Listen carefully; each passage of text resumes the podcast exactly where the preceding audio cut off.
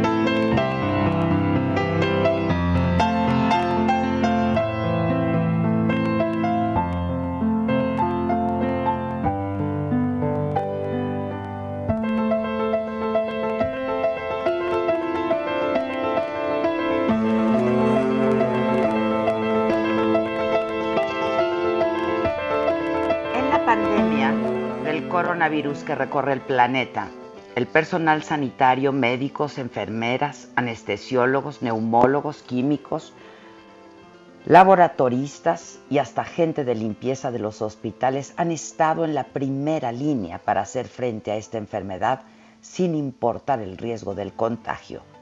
Lo han hecho desde la vulnerabilidad, sin el equipo especial que se requiere para protegerse de un virus que todavía no conocemos del todo. Ellos desafortunadamente forman parte ya de las estadísticas mortales que en su paso por el mundo va dejando el COVID-19 y las cifras son aterradoras. En Italia, 2.700 médicos y enfermeras se han infectado con coronavirus. El 8% de los casos positivos por coronavirus corresponden a personal sanitario. Italia despidió a Roberto Stella, un médico de 67 años que contrajo COVID-19 en un hospital repleto de enfermos, a los que atendió aún sin protección porque dijo que nada lo detendría. Los médicos han denunciado la escasez de dispositivos de protección, empezando por las mascarillas, lo más elemental, los guantes, las batas, y hasta las pruebas necesarias para ellos porque pueden ser asintomáticos y positivos sin saberlo, con el enorme riesgo que significa para su vida y la de los otros. Es una realidad que en el mundo el personal médico trabaja abandonado y sin protección. La mayoría han perdido la noción del tiempo y del espacio. Su casa es el hospital donde trabajan si tienen un poco de suerte, descansan un día cada dos semanas y duermen cuando pueden. Para ellos no existen protocolos como el distanciamiento social. Atienden y lo hacen sin parar a pacientes infectados y en un esfuerzo colosal, heroico, para lograr contener esta enfermedad. En España, otro de los países más golpeado por la enfermedad, el 12% de los contagiados por COVID-19 son trabajadores sanitarios. La crisis puso al sistema de salud al límite. El personal está agotado. La saturación los rebasó y los convirtió en uno de los sectores más sensibles que trabajan a la sombra, se exponen y dan todo y se contagian por curar. En China, Liu Ximing, director del principal hospital de la ciudad de Wuhan, murió infectado de COVID-19. Lideró a todo el personal médico y estuvo en primera línea para luchar contra la epidemia. Otro de los más de 4.000 especialistas de la salud chinos que fallecieron. Fue Li Wenliang, el médico que trató de alertar sobre la enfermedad y que fue amenazado por difundir rumores. Este fin de semana, cientos de médicos y enfermeras chinas regresaron a sus casas después de trabajar durante meses sin descanso. Fueron recibidos como héroes.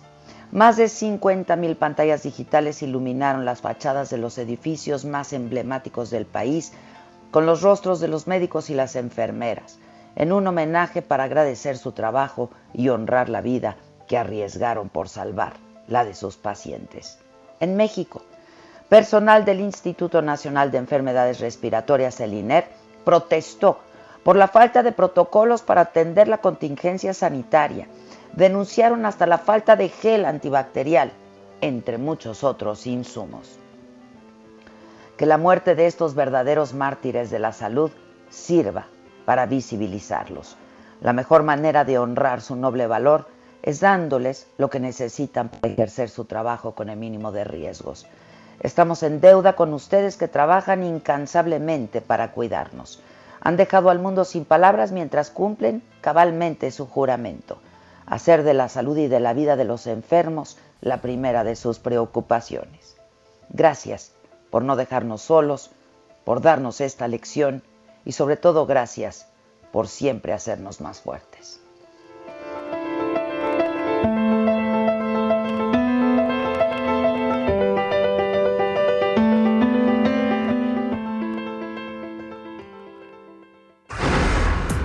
Resumen.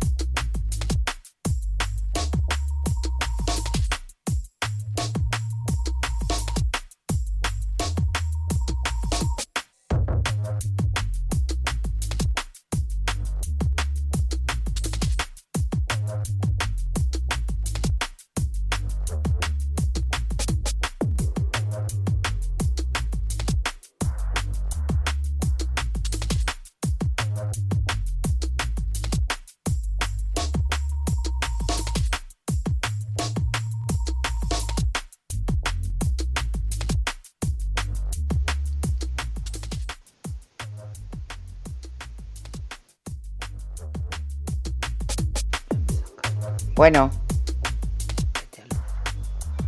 Bueno.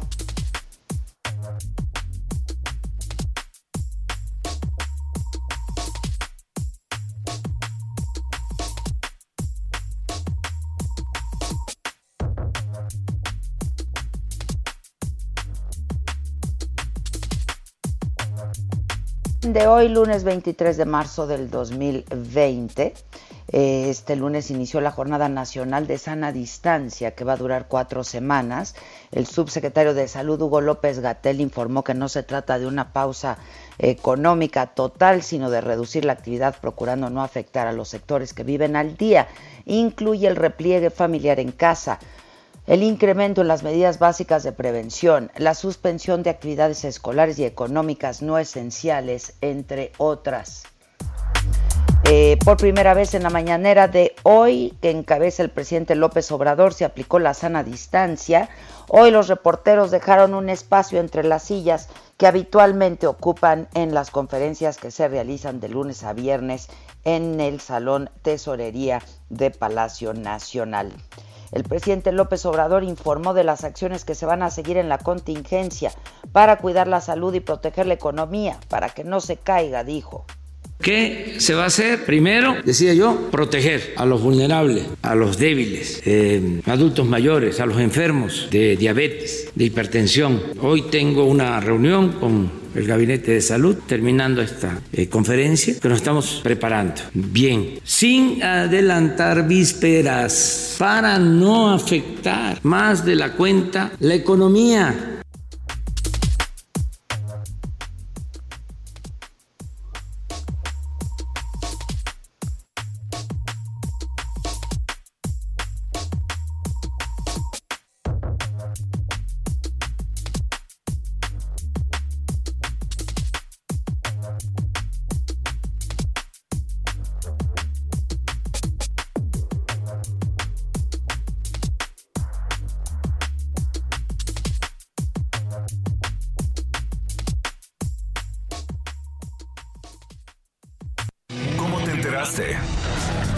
¿Dónde lo oíste? ¿Quién te lo dijo? Me lo dijo Adela. Regresamos en un momento con más de Me lo dijo Adela por Heraldo Radio. Heraldo Radio. Continuamos con el estilo único y más incluyente, irónico, irreverente y abrasivo en Me lo dijo Adela por Heraldo Radio.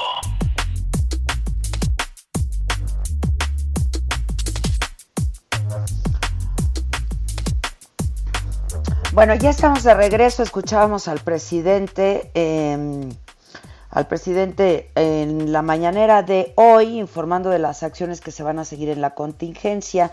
Eh, pero no habló mucho, dijo que de salud se hablaría mañana y del asunto del coronavirus. Eh, dijo que em, no habrá extensión de impuestos eh, por esta crisis derivada del coronavirus. Eh, anunció apoyos para quienes viven al día a fin de reducir las afectaciones por la emergencia que ha provocado la epidemia del coronavirus. Se está pensando, dijo, en la gente más pobre que tiene que salir a ganarse la vida porque no cobran un salario fijo. En cuanto a los que se buscan la vida como pueden, vamos a otorgar créditos, las tandas para el bienestar, y vamos a aumentarles para que le llegue a más gente pequeños comerciantes, los que tienen talleres, ayudarlos. Es parte del plan de recuperación. Primero, los más necesitados. Bueno, eh, el presidente también se refirió a la baja en los precios de la gasolina que se registró en la última semana. Y baja el precio de la gasolina que importamos y decidimos eh, reducir o no aumentar el precio de los márgenes que se tenían antes de la caída en el precio del petróleo. Porque se pudo decir, va un eh, impuesto eh, especial para enfrentar la contingencia por el coronavirus y va a quedar igual. El presidente también, eh, bueno, de alguna manera, pues se refirió a que a partir de este lunes y hasta el 19 de abril van a estar cerrados todos los bares, centros nocturnos, museos, baños de vapor, gimnasios, cines, teatros deportivos, zoológicos, sendis de la Ciudad de México. Claudia Sheinbaum, la jefa de gobierno, anunció estas medidas el fin de semana, estas medidas adicionales para evitar el contagio de coronavirus.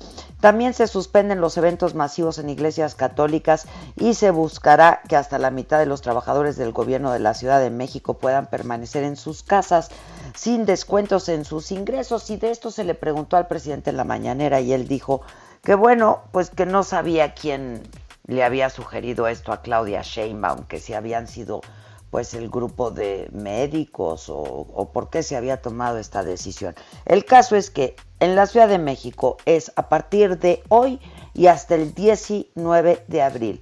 Cerrados bares, centros nocturnos, museos, baños de vapor, gimnasios, cines, teatros deportivos, zoológicos y sendis de la Ciudad de México.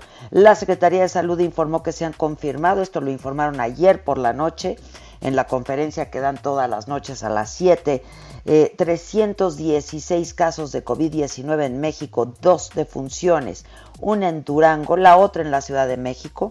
Hay 793 casos sospechosos, 1.667 han resultado negativos según las pruebas que se han hecho. Tlaxcala es el único estado sin casos de COVID-19. En Nuevo León y Jalisco se registra el mayor número de casos. Y precisamente desde Jalisco, eh, donde entre los 41 casos positivos registrados de coronavirus hay un bebé de dos meses, nos informa Mayeli Mariscal, corresponsal del Heraldo. Eh, allá en Jalisco. ¿Estás en Guadalajara? Mayeli, ¿cómo estás? Buenos días. Hola, ¿qué tal? Muy buenos días. Así es, eh, estamos en Guadalajara, Jalisco. Se informa esta mañana de 45 casos positivos. Como bien mencionas, un bebé de meses y además se investigan dos probables defunciones relacionadas con coronavirus aquí en la entidad. También se registró ya el fin de semana el primer caso fuera de la zona metropolitana, un connacional que viajó desde Seattle al municipio de Cuautla, Jalisco, quien ya dio positivo. Comentar también respecto a los eh, pacientes de Vail, Colorado, en Estados Unidos, ya se pudo eh, tener contacto con 120 de estos 400 viajeros. El 43% refiere haber presentado algún síntoma de enfermedad respiratoria y de este total de los 45, 15 corresponden a este grupo de viajeros. Además, también eh, se notifica de un taller de capacitación empresarial. Este taller se realizó del 5 al 7 de marzo. El ponente eh, no se ha confirmado el país de origen, pero es europeo dio positivo al coronavirus y eh, pues la Secretaría de Salud realizó la labor de investigación epidemiológica. Hasta estos momentos se han contactado 57 de los 60 participantes en este taller. De este grupo, cuatro eh, dieron eh, confirmado a coronavirus, además de que uno es portador asintomático. Pues esta es la información eh, sobre el bebé, pues se sabe que eh, los papás eh, viajaron recientemente a España y se presume que ahí es en donde el bebé pudo pues atraer este virus. Esa es la información. ¿El, ¿El bebé viajó a España con los padres? Así es. Ya. Eh, bueno, pues es un caso eh, muy particular y ayer se comentaba también en esta conferencia de salud que se dio, este, porque es el, el, único caso, ¿no? Que, hay de un bebé. En el país, de hecho, según eh, la Secretaría de Salud Nacional, comentó que hay otro bebé también en Yucatán que dio como caso positivo y hay otro también en el Estado de México, en donde serían tres, entonces, los mm. bebés que están dando como positivos a coronavirus en el territorio nacional. Mm, ya, que sigue siendo casos eh, pues excepcionales en ese sentido. Ahora, hay un, hay un llamado que se está haciendo, eh, que además habría que comentar también, Mayeli, eh, este mensaje que dio el gobernador la semana pasada, ¿no? El gobernador Alfaro, en donde eh, pues ahí es oficial eh, pues esta suspensión de actividades durante cinco días, ¿no?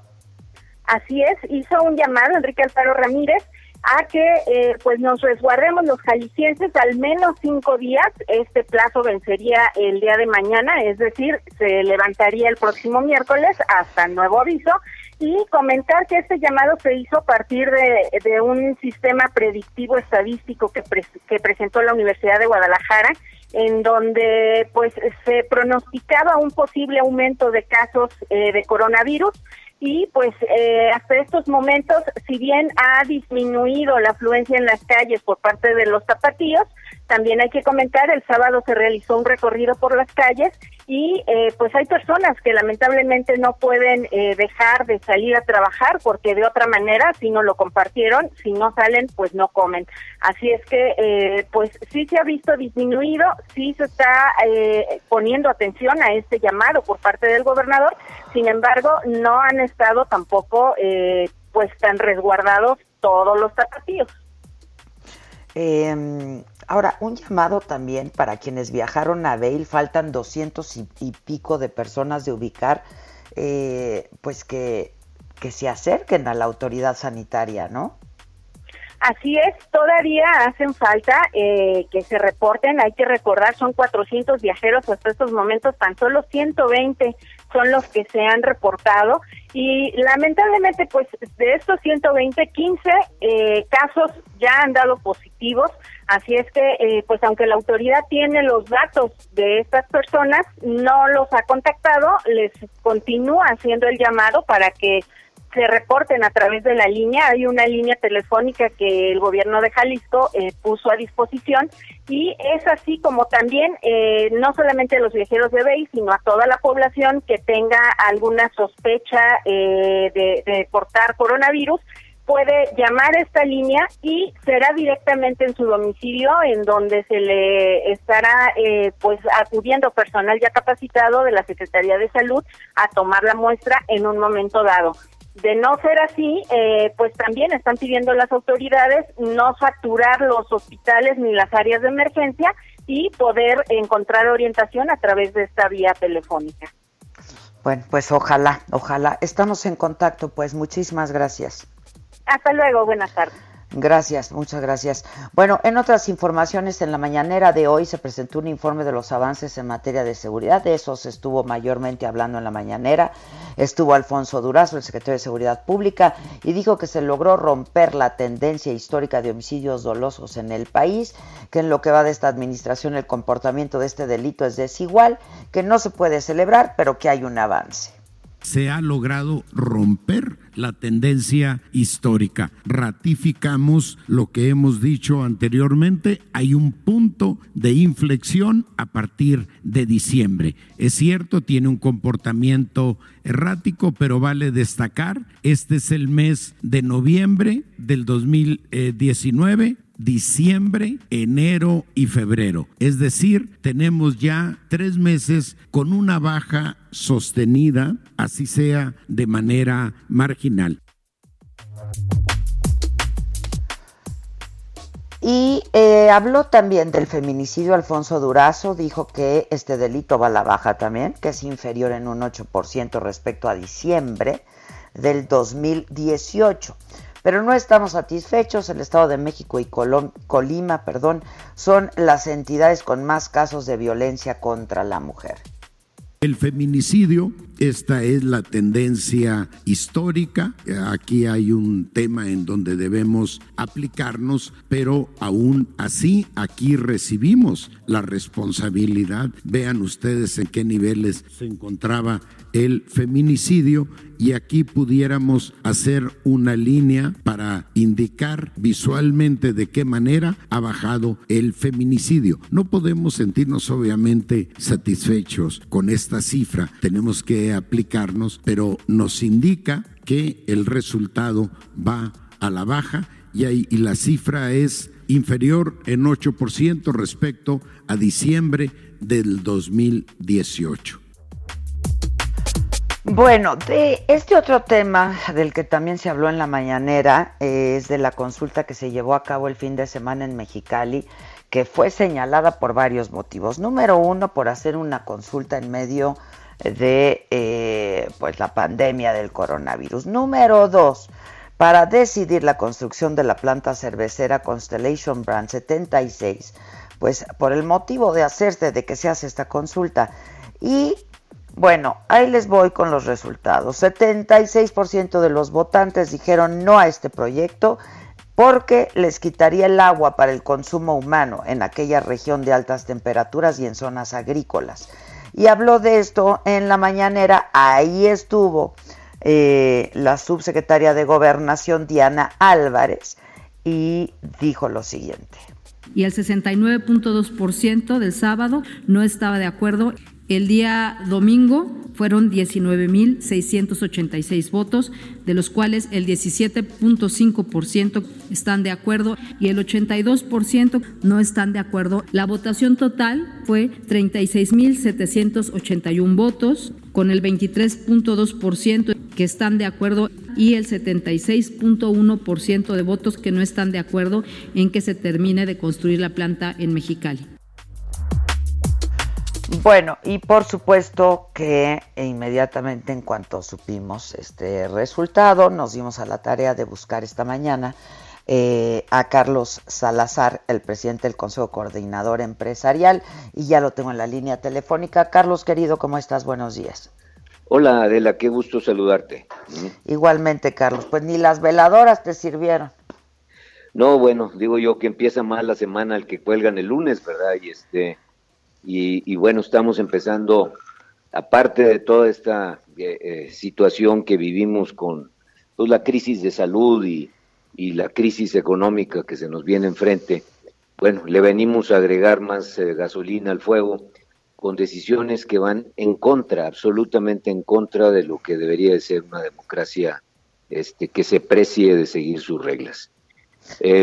Explícanos esto, porque según pues el presidente a ver, porque según el presidente esto es parte de la democracia y que las consultas por eso son vinculantes. Lo insisto, Por eso lo insisto, la, la democracia establece que hay un gobernante que gana por votos, ahí lo tenemos y lo apoyamos y creemos que a través de eso es como se, se construye una sociedad. pero la democracia también tiene reglas y las reglas son que cuando tú tomas cualquier decisión, en este caso una decisión económica, pues tú sigues una serie de procedimientos que se te van dando en la medida en que eh, tú los vas cumpliendo. A esta compañía se le habían dado todas las reglas, había decidido invertir ya 900 millones de dólares y aparece un activista en el camino y el activista dice, esto va a consumir el agua de la ciudad, cosa que evidentemente es una, una total y absoluta mentira. Eh, la compañía va a consumir el 0.2% del acuífero, 0.2, va a tratar esa agua y la va a regresar al acuífero tratada. Pero aparte va a hacer obras de mitigamiento como lo hacen todas las cervecerías en el mundo. No es la primer cervecería que se construye en este universo, en esta tierra, y todas tienen eh, eh, programas de mitigamiento este, hídrico. Bueno, todo esto ahora vamos a, disque a pedirle opinión a la gente. Fíjate nada más en qué condiciones. En un día en que tú le dices a la gente que no salga de sus casas, sí, sí, estamos enfrente, ¿eh? y los activistas pues movilizan a las personas, como lo pudimos ver en videos por las redes sociales durante el sábado y el domingo, ganan porque obviamente movilizan a las personas, normalmente no les interesa la salud de los demás, y mira lo que, lo que resulta pero luego lo avalamos, ¿eh? avalamos una decisión que va en contra de las reglas establecidas por una estructura democrática. ¿eh? Y entonces decimos lo que otra vez dice todo el mundo, ah, pues el pueblo habló. No, pues no, no me cabe duda que en cualquiera de los errores que se han cometido en esta humanidad, ¿eh? el, que, el que llevó a cabo la implementación del error dijo que era porque el pueblo había hablado, ¿verdad? Y tú te podrás acordar en la historia la cantidad de errores que se han cometido, que porque el pueblo te dijo. Aquí también estamos cometiendo un error, pero déjame agregarle más, eh, más eh, elementos al error, eh, a este caldo tan amargo. Cuando tú cancelaste el aeropuerto, cancelaste una obra que era una inversión pública, en donde tú tenías la decisión completa porque eras, era, era una inversión pública que se gestaba y se de alguna manera se, financiaba con recursos públicos. ¿eh? estás hablando de una inversión privada que tenía sus permisos, que llevaba 900 millones de dólares invertidos. Desde que aparece la idea, el Consejo Coordinador Empresarial ha tratado de convencer que no era una buena decisión, no es una buena decisión. Obviamente, si tú le preguntas a una persona del pueblo, que si prefiere tomar agua o, que el agua se use para producir cerveza, para exportar, pues la respuesta ya la sabemos, ¿verdad? Va a decir que prefiere tomar agua. Pues Pero si tú le explicas, pues si tú le explicas que no va a dejar de tomar agua, que no va a tener un detrimento en el, en el recurso que él va a tener, adicionalmente va a tener trabajo, va a tener posibilidad de desarrollo, va a tener una cadena de valor completamente amplia, porque se va a sembrar cebada, porque se van a hacer una serie de, mitigaciones en la cadena de valor, en el valor agregado, pues la persona va a reaccionar totalmente distinta. Este es el problema que tenemos cuando le queremos ir a preguntar eh, al pueblo en situaciones que ninguna ley, ninguna ley de las que actualmente tenemos te obliga a hacer ese tipo de situaciones. Es obvio que si tú le quisieras ir a preguntar al pueblo, pues ve y pregúntale si quiere pagar impuestos, ve y pues pregúntale si quiere pagar la gasolina como la paga, ve y pregúntale si quiere tener eh, las estructuras que de alguna manera también lo afectan. No, ¿verdad? Esas no vamos a preguntarlas, porque ahí tenemos completamente la razón de ser nosotros los encargados de orientar las decisiones del país. Ahora, Carlos. Es la responsabilidad de cualquier gobernante. Pues, eh, pero es que, esto fue una irresponsabilidad. Pues sí, pues sí, pues sí. Pero a ver. a favor de este todos, no a favor de, de, no sé ya el número final de personas que votaron y las que hayan votado. Eh, fue un porcentaje mínimo, fue un porcentaje mínimo. No, no se hacen así, no se hacen así, por mucho que tú, tú quieras que te aplauda la gente, estás afectando al país, estás afectando el bienestar de México. ¿eh? nosotros hemos apoyado todas las iniciativas que van a favor de México, todas. Hemos ido a proponer ideas, hemos ido a proponer eh, condiciones todavía la semana pasada y seguiremos haciéndolo, porque vemos venir un tsunami económico y hemos propuesto de qué manera podemos atemperar ese tsunami. Pero agregarle a los problemas que ya tenemos este tipo de decisiones es verdaderamente querer darte balazos en los pies. Ahora, eh, dime algo, Carlos, yo he platicado contigo varias veces, hemos hecho un par de entrevistas largas, extensas, y yo te, he insistido mucho. El asunto del aeropuerto, pues te colocó en, una situación complicada frente a los empresarios. Ahora, todo esto que ha estado pasando hasta el día de hoy, pues, ¿en qué posición te coloca a ti frente a los empresarios? Por un lado, frente al presidente, por el otro. de menos pero yo, yo, yo te, voy a decir por lo que me parece a mí que una persona tiene que ser congruente con sus acciones y con sus ideas. nosotros hemos sido desde el primer día propositivos porque creemos que nuestro país merece un mejor futuro. Hemos sido eh, propositivos con nuestras ideas porque creemos que sí debemos de voltear la, la, mirada y, y evidentemente las acciones hacia las gentes más desprotegidas de México. Pero también estamos convencidos que la única forma de poder hacer que las personas tengamos un mejor nivel de vida o que podamos accesar la movilidad social que tanto nos interesa es a través del crecimiento, el desarrollo y la posibilidad de que se emprendan en nuestro país verdaderamente inversiones de todo tipo que puedan hacer que la gente tengamos trabajo, posibilidades, que haya movilidad en los jóvenes. Bueno, porque creemos en eso, Hemos estado constantemente trabajando en ese sentido. Hemos tratado de llevar todas las ideas posibles. Pero cuando tú ves acciones de esta naturaleza, obviamente por la misma congruencia que tenemos, tenemos que salir a denunciar que estamos cometiendo un error que nos va a ser enormemente costoso. Porque te agrego, esta es una inversión privada, además una inversión de extranjeros, que están amparados por el TLC y están amparados por el TEMEC ahora, y que evidentemente va a tener consecuencias. El artículo 11, del capítulo 11, perdón, de la, del Tratado de Libre Comercio establece, establece reglas para los inversionistas extranjeros. El inversionista extranjero cree en tu país, se arriesga en tu país, viene a tratar de, establecerse de acuerdo a las reglas de tu país. En este caso, que es todavía más crítico, la compañía llevaba 900 millones de dólares invertidos. ¿eh? No vamos a poder decir como en el aeropuerto, ah, ahora te cambio y te llevo a, otro lugar, a menos que tú le vayas a querer pagar los 900 millones de dólares que ya invirtió. eso fue lo que dijo hoy el presidente, que él iba a hablar con que incluso con los dueños de la de la compañía para pues que piensen en algún otro lugar donde hacer su fábrica. Pero no dijo que les iba a pagar los 900 millones de dólares que iba invertido. No, eso no, claro que no lo dice. No, digo, claro, yo, yo, ahora te llevo a donde yo me parece que es lo correcto, a ver si podemos hacer otra consulta pública primero. Te voy a dar los permisos, pero no te dice si te va a pagar los 900 millones de dólares más el tiempo más el costo de intereses, más el financiamiento, más todo lo que implica una decisión económica. Por eso, Carlos. es el problema.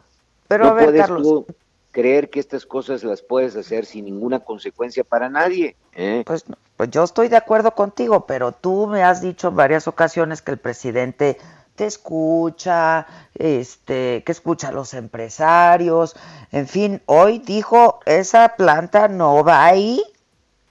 Bueno, es un error, este, porque ya se le habían dado los permisos, por esa razón básica. ¿eh?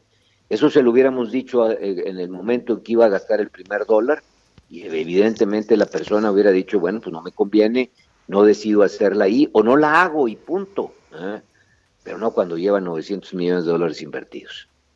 Este, ahora dime, yo te preguntaba en qué situación, en qué posición te coloca a ti, pues porque te resta confianza y credibilidad frente a los empresarios, ¿no? Este, pues tú eres el vínculo, pues. No, no pongas conclusiones, mi querida Adela, este, adelantadas. Este, vamos a ver exactamente. Yo creo representar a, a los empresarios, lo hago otra vez de la manera más congruente que creo. Creo que siempre hay que establecer puentes y hay que reconocer las cosas en las cuales uno tiene que trabajar en favor del país. Pero también, al mismo tiempo que nosotros eh, eh, apoyamos cualquier decisión democrática de México y la primera, el haber tenido un presidente con 30 millones de votos y con una propuesta que nos parece correcta, eh, somos o debemos de ser suficientemente congruentes para denunciar actos como este que no tienen el, el más mínimo sostén en una democracia como la que queremos construir en nuestro país. Eh, cuando me dices que no adelante conclusiones, ¿tú crees que pueda haber marcha atrás a esta consulta? No, tú, las conclusiones de que, no, bueno, eso ni me corresponde que, de que te pudiera restar confianza, pues es que, Carlos, pues sí, digo, pero pues yo me, me imagino que pues tú has hecho pues no te imagines, mi querida Adela, vamos a ver qué va, qué pasa y este y, y, vamos a tener e, esa, esas situaciones adecuadas en cuanto a nuestro comportamiento. Esta ¿Estás enojado? ¿Estás enojado, verdad? No, estoy frustrado, estoy frustrado porque me parece que el, el, todo el contexto que se está dando, evidentemente me es muy preocupante. Eh, me parece que estamos enfrente de una situación donde van a sufrir los más, los más fregados de nuestro país. ¿eh? Y que al final este tipo de decisiones viene a abonar todavía una problemática mayor y mayor y mayor.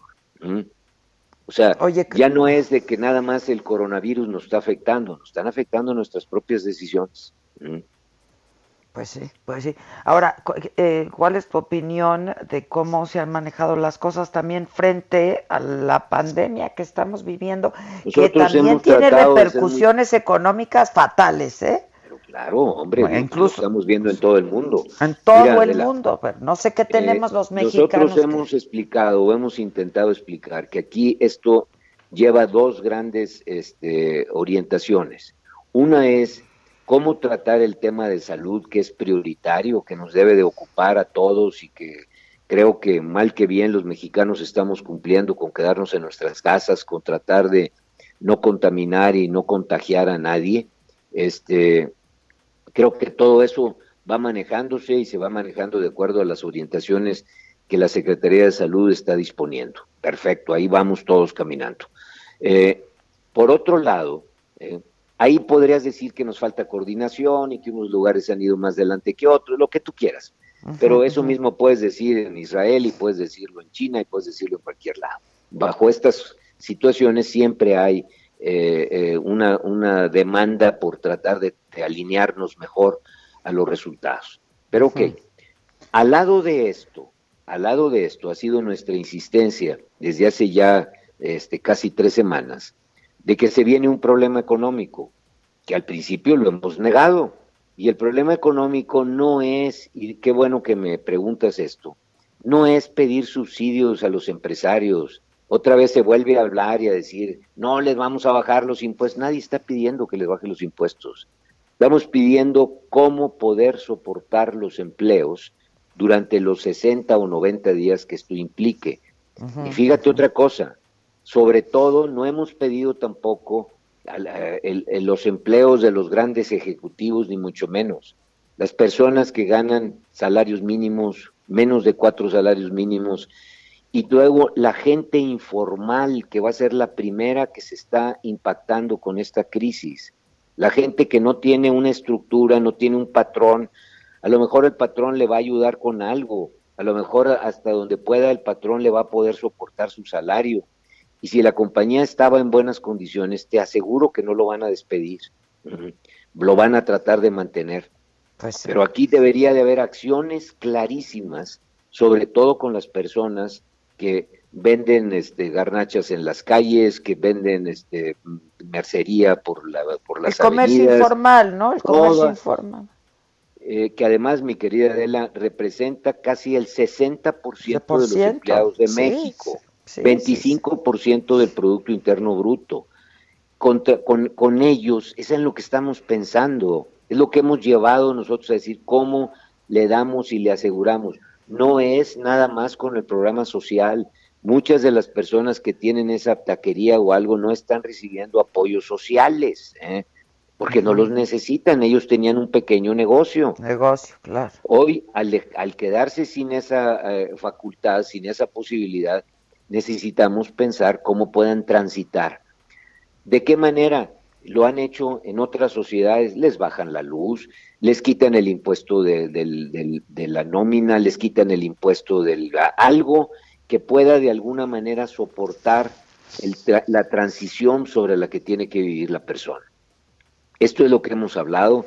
Hemos estado con la Secretaría del Trabajo, con la Secretaría de Economía, con Alfonso Romo, con el secretario de Hacienda, hemos llevado propuestas, hemos puesto un decálogo, bueno, ¿qué no hemos ido intentado hacer tratando de evitar esta situación?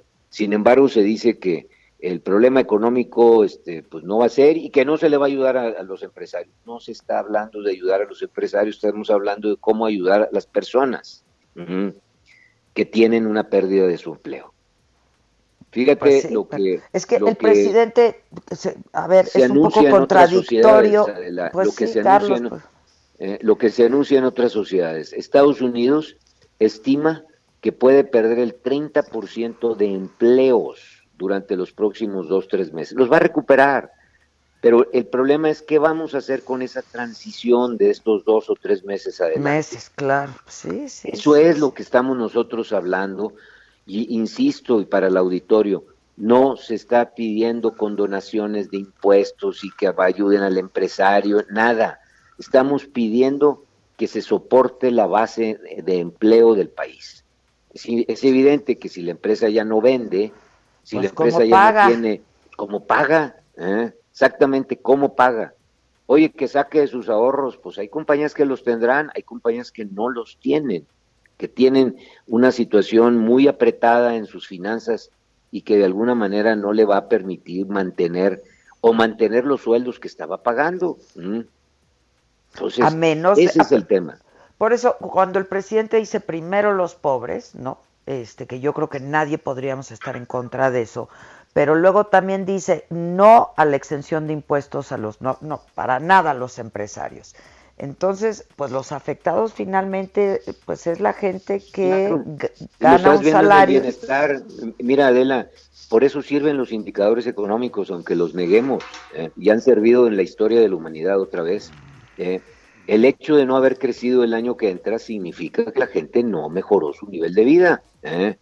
El hecho de que este año podamos ir a negativo, y no quiero ser alarmista, pero bueno, la, pues, situación te lo está mostrando, se está parando la actividad aquí y en el mundo, bueno, eso impacta evidentemente el bienestar de las personas. ¿eh? esa es una situación. Los aeropuertos están parados, los hoteles están parados, los restaurantes, Todos los las cadenas de valor. ¿eh? bueno, Alcea ya salió con un comunicado, ¿no? Bueno, al sea el comunicado lo hacía la bolsa de valores diciendo, bueno, tendré que enfrentar la situación que tengo que enfrentar, ¿verdad? Y como la, la pueda hacer. ¿eh? y como al sea muchas otras, ¿no? Que a veces materialmente pueden o no pueden hacerlo y tú no puedes nada más decir, ah, fíjate qué empresario tampoco solidario. No, yo creo que muchas, muchísimas empresas, la mayoría, están haciendo de tripas corazón para tratar de mantener eh, eh, sus plantas productivas y tratar de mantener hasta donde sea posible el salario de la gente. Nadie queremos afectar a nadie y nadie es tan egoísta como a veces se plantea. Fíjate, los, y luego se generaliza, los empresarios, no hombre, no, por favor. Eh, todos, insisto al final con este comentario, Adela, todos queremos a México, todos queremos que México no esté perjudicado y que cuando haya algún, algún eh, este, dificultad, seamos solidarios con la misma. Así lo ha sido siempre en nuestro país, siempre. Y esta no va a ser la excepción. Te aseguro que va a haber actos heroicos y los está viendo todos los días de mexicanos que se quieren y nos queremos comportar realmente como, como con ese sentido de poder apoyarnos unos a otros. Eh, oye, este, a ver, el Consejo Coordinador Empresarial, pues es el máximo órgano de representación del sector privado y agrupa 12 organizaciones, ¿no? Este, que supongo que, pues tú, hoy ya recibiste algunas llamadas, el presidente dijo que pues iba a hablar contigo también. ¿Cuál es tu posición? ¿Qué, qué vas Desde a hacer? Desde las 6 de la mañana estoy recibiendo llamadas. Mi posición siempre será, por favor, pensemos en México antes que cualquier otra cosa. ¿eh? Pensar en México es pensar en los ciento, casi 30 millones de habitantes que tenemos y cómo podemos mejorar su bienestar. No en los activistas que te paran una inversión que ya iba con 900 millones de dólares. No en un pequeño grupo que al final fue movilizado para tratar de parar una inversión como esa. No a favor de, situaciones que evidentemente rayan en lo, en lo ilegal porque no estás respetando la legalidad. Sí a favor de cualquier acción que beneficie a nuestra, a nuestra población, que beneficie a los trabajadores, que beneficie inclusive a las, las personas que están en la informalidad. Y digo inclusive porque no tenemos evidentemente el contacto directo a través de las estructuras formales de nuestras propias organizaciones pero sí a través de, nuestras acciones, cómo beneficiar a todo aquel que de alguna manera tiene una, situación de dificultad para transitar los próximos 60 o 90 días. Siempre tendrán la solidaridad de los grupos empresariales, de los empresarios, y todos lo que queremos es que a México le vaya siempre mejor que a todos. Pues hasta para la rifa, ¿no? Bueno, ahora no va a haber dinero ni para la rifa, ¿no? creo que eso sí, ya como van las cosas. Pues sí, pero... Así que tendremos que replantear muchas cosas. Creo que el presidente mismo lo ha dicho, va a replantear hasta los proyectos que en un momento dado él estaba viendo, porque sí necesitamos que el, el, el, eh, el apoyo económico a las familias empiece a fluir. Pues si no, no va a haber dinero que alcance, ¿no? Así es, mi querida. el tren Bueno, sí, ya te oigo muy frustrado y te oigo, sí, pues sí, lo entiendo perfectamente. pero ante, ante los problemas hay que uno este, tratar de, Yo sé que a ti te anima, pues, yo sé que a ti te anima eh, pues hacer algo por este país, pero es que así está bien difícil, ¿no? Bueno, nada, nadie dijo que esto iba a ser fácil, este, yo estoy consciente de eso y, y seguiremos trabajando tratando de que las organizaciones empresariales eh, lideren hasta donde se pueda eh, acciones a favor de nuestro país. Te mando un abrazo, gracias Carlos. Igual mi querida Adela, un, abrazo a todos, un abrazo sin coronavirus a todos nuestros eh, personas que nos están escuchando. ¿Cómo estás tú de salud? ¿Bien? Gracias a Dios como, bueno no me no quisiera decir que como roble, pero bueno, como encino, chico. ¿eh? Oye, pero este estás estás haciendo estás saliendo poco, supongo, ¿no? Eh, me vine a Monterrey desde el sábado y estoy ya en Monterrey en este momento, este tratando de pues de, de, cuidar a la familia y cuidarme yo lo más que pueda. Como debe de ser. Gracias, Carlos. Te mando un abrazo. Gracias. Un abrazo. Gracias. Es Carlos Salazar, el presidente del Consejo Coordinador Empresarial. Son las 10 de la mañana con 53 minutos. Este, pues sí, está frustrado, ya está enojado y no sé qué quiso decir con eso, no adelantes vísperas, ¿no? Este, bueno, no, no, no. Eh, no, no llegues a conclusiones de que esto me coloca en una posición de debilidad frente al empresariado, pero es que, pues es que está muy difícil trabajar así, la verdad. Inviertan, inviertan, inviertan, inviertan, confíen en nuestro país, ¿no? Y luego, pues este, esta planta cervecera, que es un negocio millonario, es una inversión millonaria, este, pues vienen les dicen que siempre ya no, porque pues hay un descontento ahí de unas cuantas personas. Vamos a hacer una pausa, esto es Me lo dijo Adela, yo soy Adela Micha y nos estás escuchando por el Heraldo Radio, ya volvemos. ¿Cómo te enteraste? ¿Dónde lo oíste? ¿Quién te lo dijo? Me lo dijo Adela. Regresamos en un momento con más de Me lo dijo Adela por Heraldo Radio. Heraldo Radio. Continuamos con el estilo único y más incluyente, irónico, irreverente y abrasivo en Me lo dijo Adela por Heraldo Radio.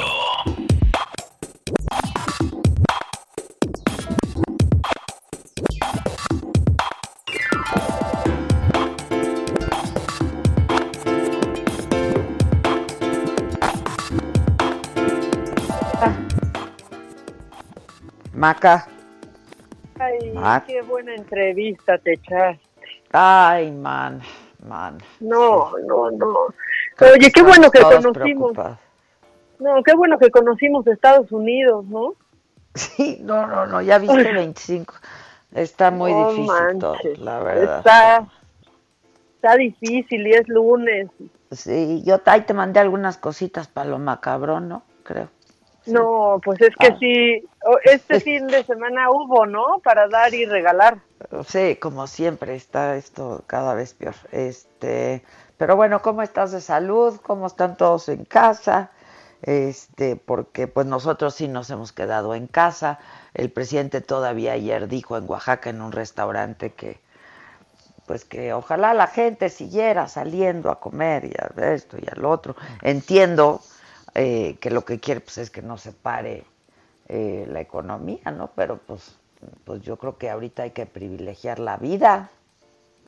No, este. bueno, y, todavía decir, yo les aviso cuando, cuando no, no, pues, ¿qué cree que, que ya, pero traen como un delay, ¿no? Porque también Claudia Sheinbaum ya anunció que teatros este, iban a estar cerrados. Si están cerrados hace una semana.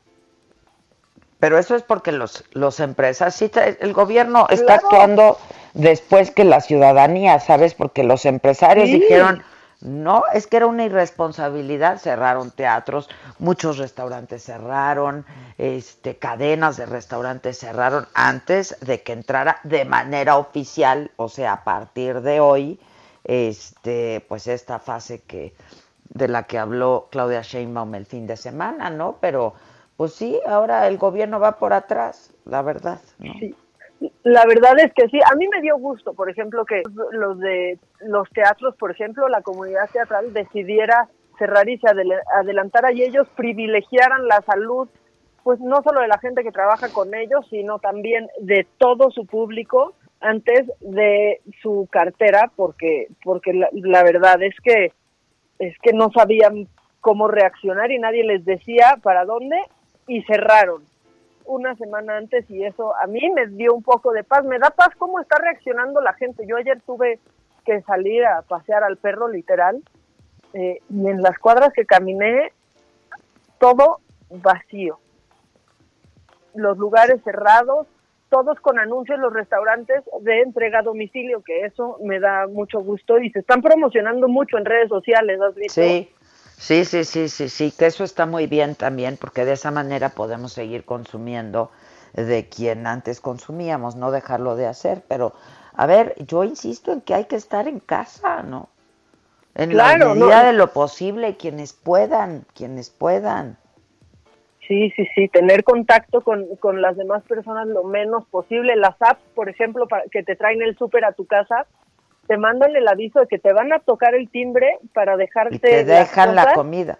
exactamente. Y no tienes contacto. Y, qué bueno, bueno, y justamente este fin nació Susana a distancia. ¿Qué me dices de Susana? No, no puedo con Susana. A mí ya, francamente. Susana se volvió toda una heroína. Este pues sí, pero ¿de qué sirve? ¿De qué sirve? Bueno, ¿qué? ¿Con los memes y eso o qué? No, pero tiene ya hasta su cumbión. Tiene una cumbia, Susana, a distancia. Ah, yo no la soporto porque, ¿sabes qué? Este, Susana a distancia la quieren hacer una heroína, pero por otro lado todos andan ahí pegados, ¿no? Sí, que, que, que Claudia Sheinbaum en su conferencia, ¿viste cómo tenían todos los alcaldes marcados su, su distancia? Había marcas en el piso para y estaban así en su formación para, para tener la sana distancia. Ahora pues sí, pero pues, hoy el presidente cuando le preguntaron de eso en la mañanera dijo, pues hay, hay que ver por qué se tomó esa decisión y ¿no? Este, si, si los médicos la recomendaron, porque estábamos que con grandes concentraciones, no más de cinco mil personas, pero pues esto, o sea, no, pues fue una decisión de la jefa de gobierno, o sea. Bueno, y hoy ni siquiera fue tema en la, en la mañanera. La salud, sí, que hasta mañana. pues sí, yo ya a las siete, ¿no? Sí. Como siempre. Pero, ¿sabes qué? Que vino el fin de semana y yo no sé cómo la hayas pasado tú, pero yo veía en redes sociales unos teniendo un tiempo difícil, pasándola, que, que dicen que las horas pasaban a cuentagotas y no podían más y se nos hizo viral Victoria Rufo y yo creo que nos representa ¡Ay, buenísima! ¿Qué tal? Está increíble. Vamos a escucharla y con, reírnos un poco. Quisiera reír, quisiera llorar al mismo tiempo, echarme a correr como loca por todas las calles para recorrerlas al mismo tiempo. Quisiera poder volar para sentir mi libertad, pero, pero al mismo tiempo tengo mucho miedo. Miedo de lo que me espera aquí afuera. Está increíble. Así estoy yo, Adela, al mismo tiempo tengo miedo de lo que me espera aquí afuera. Está increíble está increíble. Nunca esperó Victoria Rufo volverse viral y menos en estos en estos momentos, pero en estos tiempos del coronavirus está increíble. Da un poco de da da mucha risa, la verdad. Pero es que cuando te acabas de reír por un meme que te llegó, ya te llegó el otro y uno mejor no, qué que el otro. Es que es una cosa increíble, la verdad dentro de todo esto, pues el humor nos ha aligerado este asunto muchísimo, ¿no? Oye, pero mucho, ¿eh? Yo, la, yo nunca le hago caso a los chats que tengo de grupos, así, este, más que a los de chamba, chamba, y ahora le hago caso a todos porque amo los memes que hay sobre esto. O sea, ya no puedo con los delfines en Texcoco, perdona.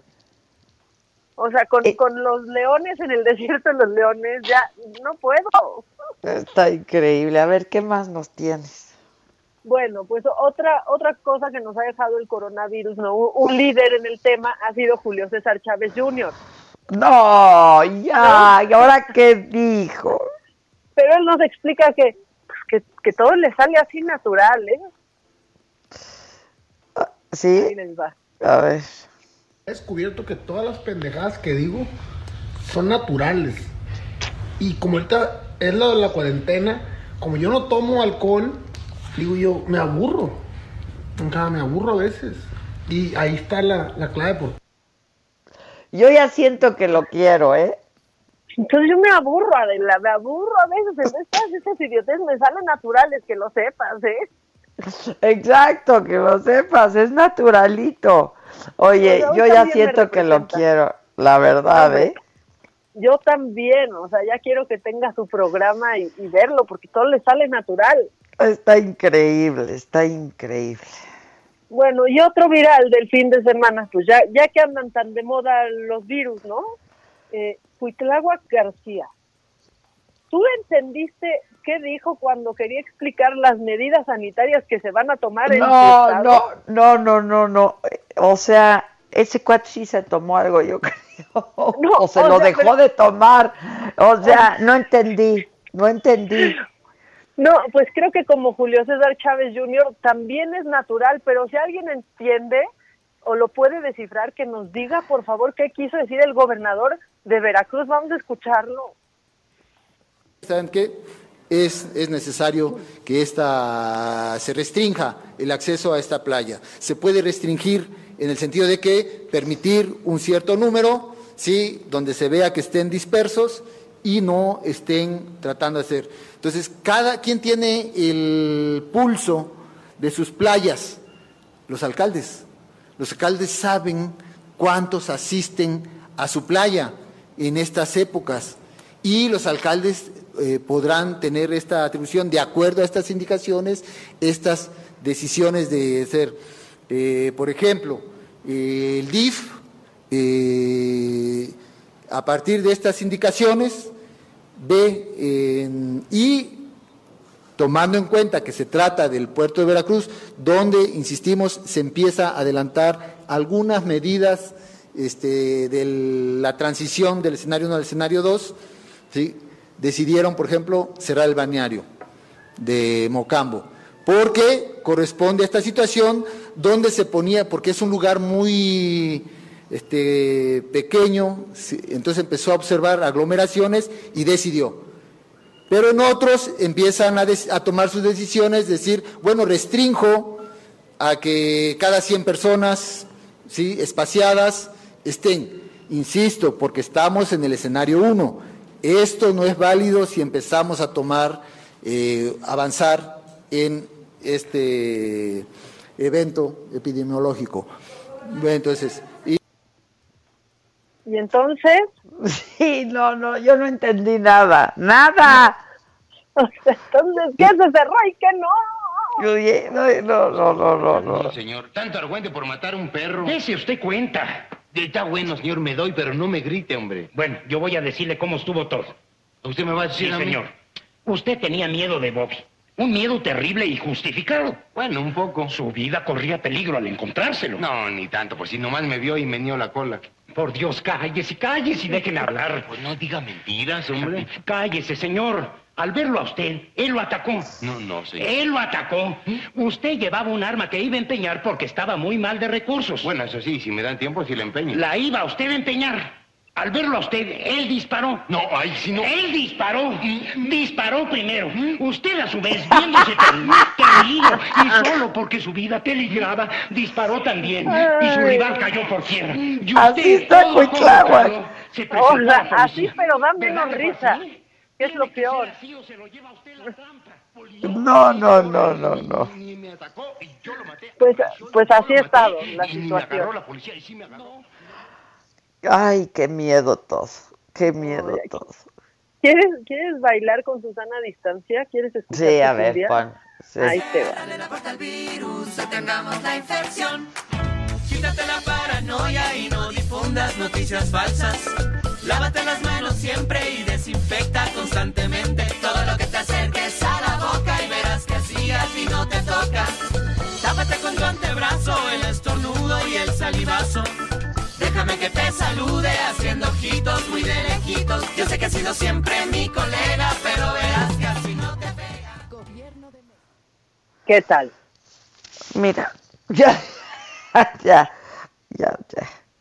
Esa Susana a distancia que se quede en su casa también. No, no, no. Y aparte pusieron ahí a su compañero y que ya las redes lo, lo han bautizado como Ábramse a la fregada. Sí, lo vi. Pero aquí no vamos, ¿no? Está Ajá, increíble. sí lo vi. Sí. Bueno, pues eso está, yo creo que eso está macabrón, pero lo muy, muy, muy ¿Que macabrón. no la cumbia se baila pegaditos? Pues esta no, esta se baila con Susana a distancia. Susana a distancia. O sea, esta no se baila de a cachetito ni, ni nada, pero yo quiero, o sea, yo sí quiero que me trates de explicar o que me ayudes a descifrar qué está pasando con el padre Solalinde, No, no, no, no, no, no.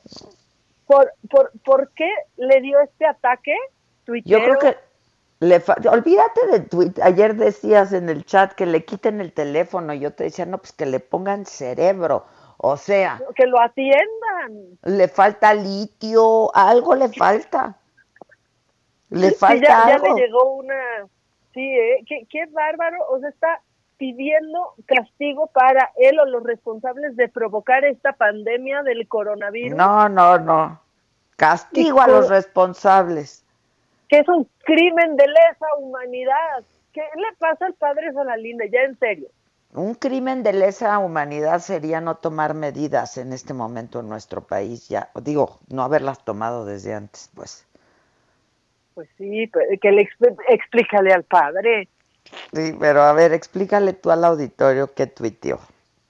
A ver, lo que pasa es que el padre Solalinde, en, yo creo que sí está haciendo su cuarentena, ¿no? O sea, lo que sea, sí está haciendo claramente su, su cuarentena y anda con un tiempo, tiempo libre y de pronto se atreve a decir este tipo, este tipo de cosas, Adela, que, que pues yo no sé si es nomás por andar provocando en Twitter. Quiero, les voy a poner ahorita, bueno, les voy a leer el tweet exacto de lo que dijo el padre Solalinde, porque lo estoy buscando aquí, espe- permítanme tantito.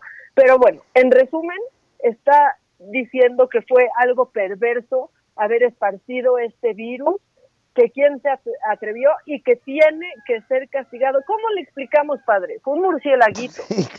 ¿Cómo le O sea, explicamos? un padre? murcielaguito que ya está en su en su cueva No, no, y- no, no. no. y no se enteró de este relajo que armó. o sea, el murcielaguito ni en cuenta, él ya está ahí, Ay, no. cieguito como son, así, sin fijarse, sin saber. En fin. Y luego, en lo macabrón yo quiero que me explique por qué ya, o sea, ya hubo un expulsado en el Big Virus. ¿Qué está pasando en el Big Virus? Pues ya hubo un expulsado porque faltó a las reglas de la casa. Chale. Pero ¿Qué, este, ¿Qué hizo? pues metió gente. Digo, nos hizo la noche, pero metió gente. Metió gente. Pero tomamos todas las medidas. Ya una vez que las metió, tomamos todas las medidas. Este, oye, pero además yo quiero darle las gracias a la gente que está pues muy contenta con el Big Virus y que ahí anda. Que esto surge pues a raíz de que pues decirle a la gente que si hay que quedarse en casa, pues hay que tomarlo con filosofía y que tiene su parte buena estar en casa. Yo sé que es complicado, yo sé que todos nos ponemos como, ¿no? Este, como leones enjaulados, este, pues estamos acostumbrados a salir, somos seres sociales, nuestra especie, ¿no? Este, pero bueno, eh, ante esta contingencia, pues es lo que nos toca. Sé que hay gente que vive sola, que se la pasa mal, en fin, y que pues simplemente no puede. Pero bueno, eh, en la medida de lo posible, eh, pues decirle a la gente cuántas actividades se pueden hacer con la familia, platicarles lo que nosotros estamos haciendo, pues para que la gente también este, lo haga a su vez y como decía mi madre, a quien he recordado mucho, eh, decía al mal tiempo buena cara, ¿no? Este, y las cosas, la verdad es que se van a poner feas, muy feas. Yo creo que apenas comienza esto, ¿no? En México. Entonces, se van a poner feas. Este, vamos a tener que quedarnos en casa. Quienes podamos hacerlo, hay que hacerlo y sacar el mejor provecho de esto, ¿no? Sí, es ponernos la, la verdad es que hacernosla más fácil, ¿no? O sea, las convivencias, yo he visto ya mucho en redes que están haciendo fiestas virtuales y entonces ahí la pantalla de una computadora llena con 10 caritas que están eh, entreteniéndose a, a, distancia. Hay incluso ya va, una... Ya va a haber hasta una boda. Hay una aplicación para eso, ¿no? El Happy... Sí. eh, ¿Cómo se llama? Ahorita El te voy a decir App o Party App o Ay. una cosa así. Sí, justo ayer me la me la mandaron, que son mis son mis reuniones favoritas ya, ¿eh? O sea, a mí a mí esto me está viniendo bien. Así a mí también me está viniendo bien. La, la verdad, sí, Ahora- se llama Party House Party. Ya el Es la- House Party, exacto, House Party. Exacto. Y pues hay que hacer que se pase rápido el tiempo. Ya va a haber una boda, house party. Ayer Alan nos platicaba que un amigo suyo se iba a casar y que lo iba a hacer house party para no cancelar la boda, ¿no? Este, le va a salir más barato y igual se pueden divertir. Este, y bueno, pues eh, mira, menos mal que tenemos la tecnología ahora, ¿eh? Porque nos mantiene cerca de quienes queremos, eh, pendientes. Yo no he podido ver a mis hermanos porque así lo, lo decidí yo este aislamiento desde hace una semana, este, y ellos se han quedado en casa, pero pues gracias a la tecnología nos podemos ver, podemos estar atentos, podemos estar pendientes, podemos procurarnos, este, y todo esto que está, que está surgiendo. Entonces, este, pues, pues el Big Virus ha sido una gran idea, la verdad. No, está, la verdad es que a mí me ha divertido mucho y de pronto me meto y ya están cantando, este, o sea, bueno, pero si no están cocinando. A mí, Y bueno, hasta a vi mí yoga ya me echaron en cara porque una, nos puso un reto el Big Virus de que teníamos que rostear a los otros y me echaron en cara que me aíslo y que me voy y que no sé qué. Bueno, pues es que una necesita. Pero aparte, como si eso fuera novedad, también, ¿qué les pasa? Exacto, exacto, exacto. Pero si ya hasta cociné, hombre. Y ya hasta no, me empezó a gustar eso de estar en... Agarré el ojo del pescado, el ojo del pescado. Pero este, ya hasta me está gustando esto de... Pero yo soy la que ando recogiendo todo el tiempo. Yo, ahora, sí tenemos un problema ahorita porque Alan es el que cocinaba y procuraba la comida. La verdad se le va a Y ya extrañar está fuera. ya está fuera. Alan ha sido el primer expulsado de la casa de Big Virus. No, ¿y cuándo habrá otro expulsado?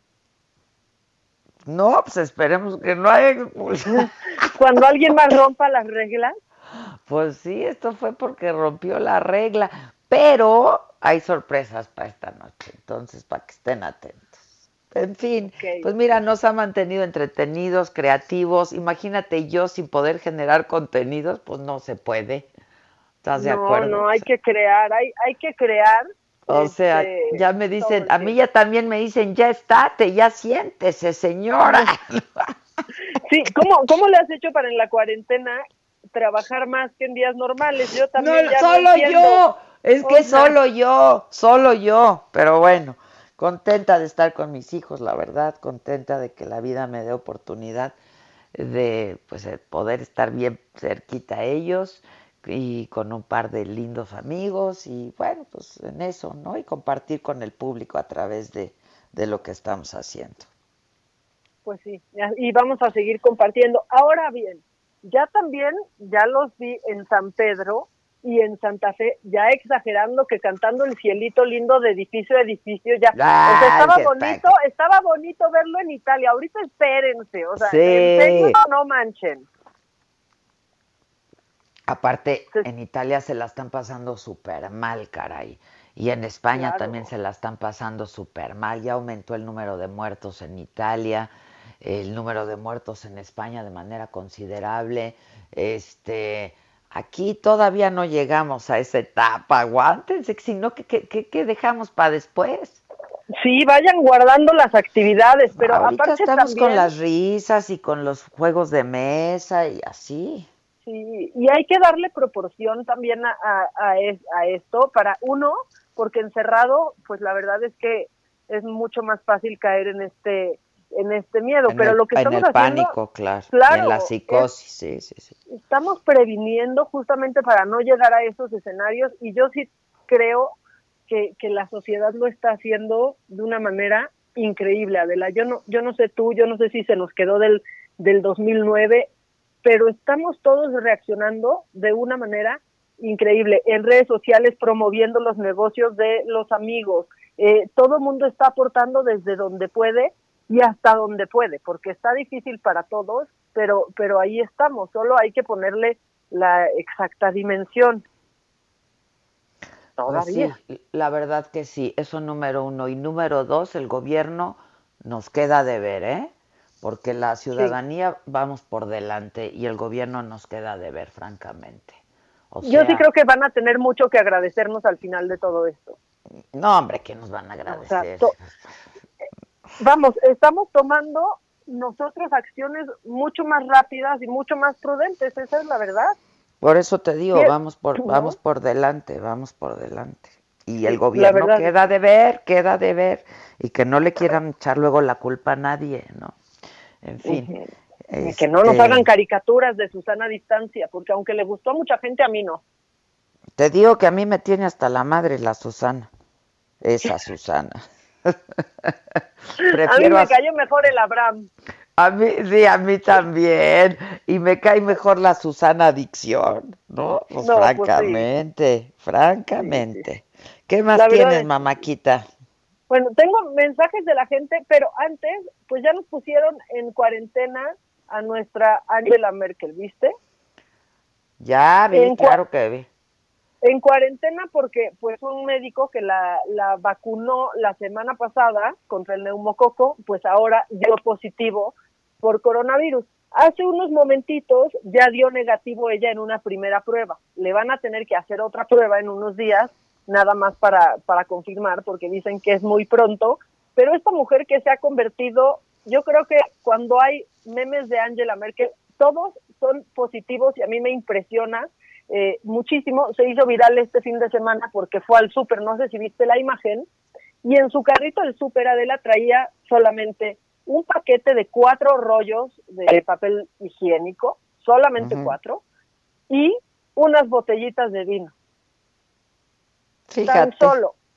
Así, tan solo. Y aquí que vemos esas imágenes que caen mal de plataformas ya así de, de súper rellenas de papel de baño que no van a necesitar, que nunca se van a usar, que les van a durar cuatro generaciones, pues con razón se hace viral. Pero bueno, la buena noticia es que aún no contrae coronavirus y esperemos que... Pero está en cuarentena, está bien. Está, en cuarentena, está, en cuarentena. Y luego la, la esposa de AMLO nos anda regañando. Ya, ya ah, sí, la viste, la viste, la viste. Sí. O sea, primero ya en huelga en Twitter, ¿no? Y está bien, nos habíamos acostumbrado. Y ahora regresa y regresa regresó. bien regañona. Sí, regresó con todo.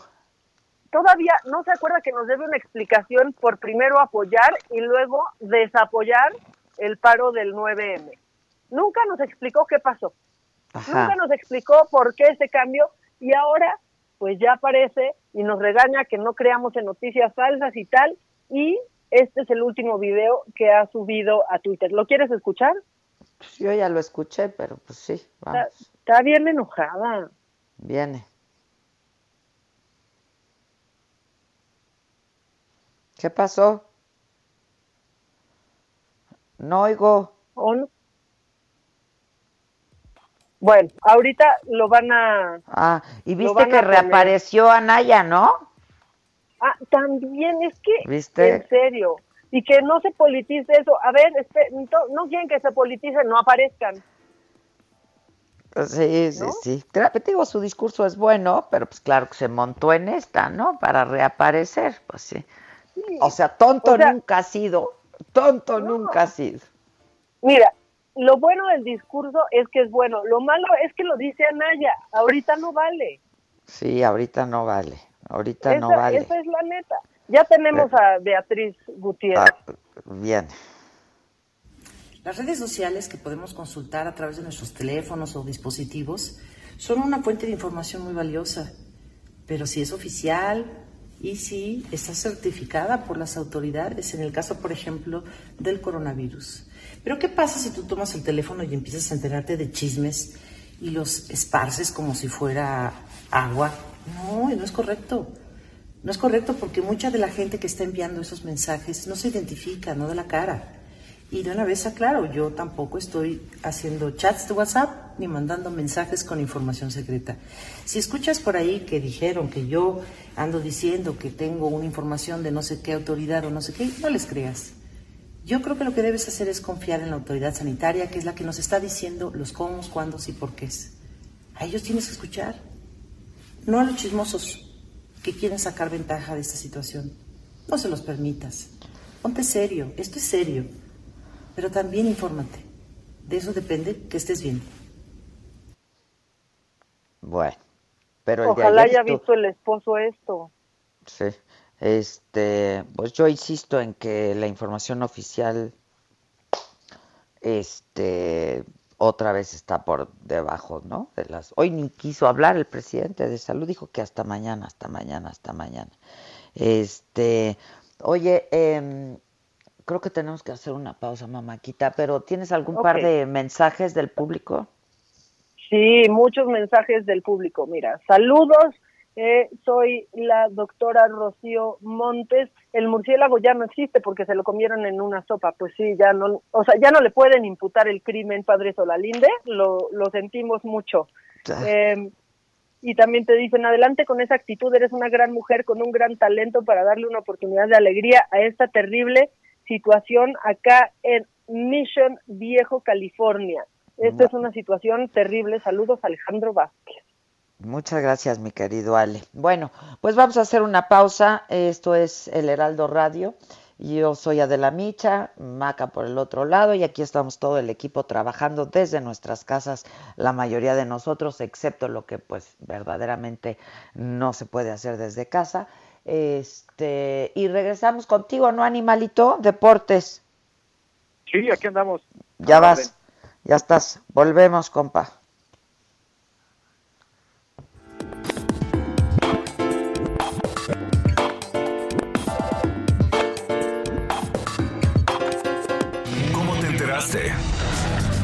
¿Dónde lo oíste? ¿Quién te lo dijo? Me lo dijo Adela.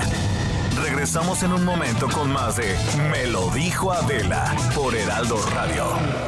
Heraldo Radio, la H que sí suena y ahora también se escucha. Heraldo Radio. Continuamos con el estilo único y más incluyente, irónico, irreverente y abrasivo en Me lo dijo Adela por Heraldo Radio.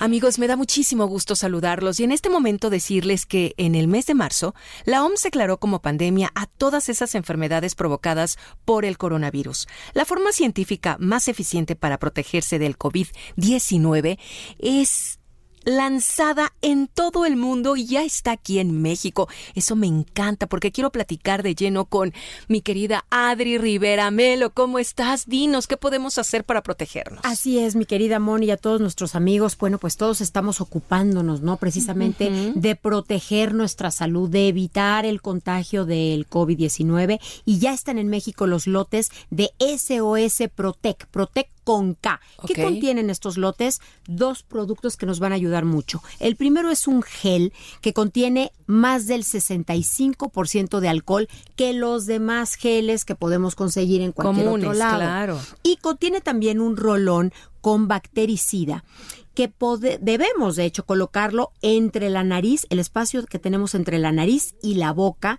ahí en las fosas nasales, en tres movimientos. Primero del lado derecho, tres movimientos. Y después del lado izquierdo, otros tres movimientos. ¿A qué nos va a ayudar precisamente? A que si llegamos a algún lugar, alguna superficie donde hay aire contaminado con este virus, no entre a nuestro organismo. Ok. Ya los tenemos en México. Ya los tenemos y ¿dónde los conseguimos? Hay que llamar en este momento al 800 230 o visitar la página sosprotec.com.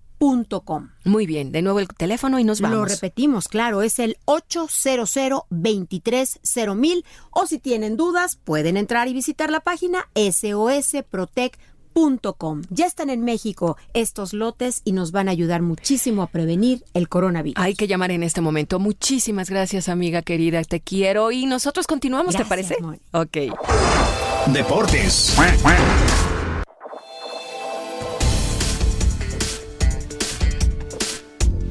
Hola, ¿qué tal, jefa? ¿Cómo estás, Maca? Muy buenos días. Tenemos información deportiva también el día de hoy y te platico y les platico a todos los que nos están escuchando que por primera vez después de varias negativas el Comité Olímpico Internacional admitió la posibilidad de aplazar los Juegos de Tokio 2020 el domingo. eh, de acuerdo a un informe, dijo eh, el Comité Olímpico Internacional que se dará un plazo de un mes para ver el comportamiento del avance del coronavirus eh, día a día y con eso poder determinar la nueva fecha eh, donde se podrían jugar los Juegos Olímpicos de Tokio. Esto una vez que se da a conocer que es casi, casi imposible que el próximo 24 de julio la llama arda en el pebetero eh, del estadio de Tokio. Así que, bueno, vamos a esperar qué es lo que determina después de un mes el Comité Olímpico Internacional. Por su parte, también la, eh, el, el deporte en Canadá anunció que no va a enviar a sus atletas a Tokio por la pandem- pandemia de coronavirus que afecta al mundo. El Comité eh, Olímpico y el Comité Paralímpico Canadiense fijaron su postura también este domingo y llamaron al Comité Olímpico Internacional y a, la Organización Mundial de la Salud a posponer la justa olímpica. Les ofrecemos la ayuda necesaria para navegar a través de todas las complejidades que traerá el reprogramar los Juegos Olímpicos, dijeron eh, la- los responsables del deporte en Canadá a través de un comunicado. Eh, también uno de, otro de los países que se sumó a no enviar a sus eh, deportistas a las justas olímpicas, pues es el Comité Olímpico Australiano. Así que bueno, después de estos anuncios se ha re- retomado la posibilidad de que los Juegos Olímpicos de Tokio 2020 sean aplazados y posiblemente Australia pide que jueguen hasta el verano del 2021. Así está el mundo de los deportes, jefa. Caliente.mx, más acción, más diversión presenta. ¿Aburrido por falta de deportes? No busques más. Caliente.mx te ofrece los mejores juegos de casino y deportes virtuales en México. Rompe la monotonía y comienza a disfrutar de la emoción en línea. Entra en este momento, regístrate y recibe 400 pesos de regalo para que comiences a apostar inmediatamente. Caliente.mx, más acción, más diversión. Y por el equipo local en la portería el contador Rivas, en la defensa Rivas, en la media Rivas, en los extremos y en la delantera también Ri- Ri- Rivas. Si juegas con nosotros, juegas en tu deporte favorito. Baja la app y obtén 400 pesos de regalo. Caliente.mx. Más acción, más diversión. Segov de GGSP 404.97. Solo mayores de edad. Términos y condiciones en caliente.mx. Promo para nuevos usuarios. Caliente.mx, más acción, más diversión presentó.